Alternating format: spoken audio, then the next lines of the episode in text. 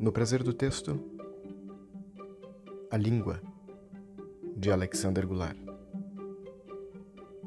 Sonhei com a língua, última flor do lástio, inculta e bela.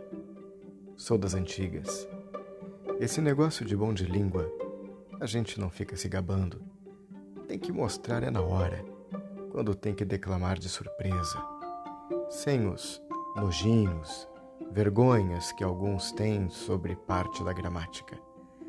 A língua deve ser desafiada a encontrar os hiatos desconhecidos, apontar as sílabas tônicas, se empenhar nas leituras difíceis, reconhecer a beleza das formas. Quanto mais explorado o campo morfológico, melhor a língua se desenvolve. Despertar sonoridades e sentidos escriturar o texto de fruição. Porque, quando a língua se movimenta em todas as suas variantes e quadrantes, a gente se apaixona pelo prazer do texto.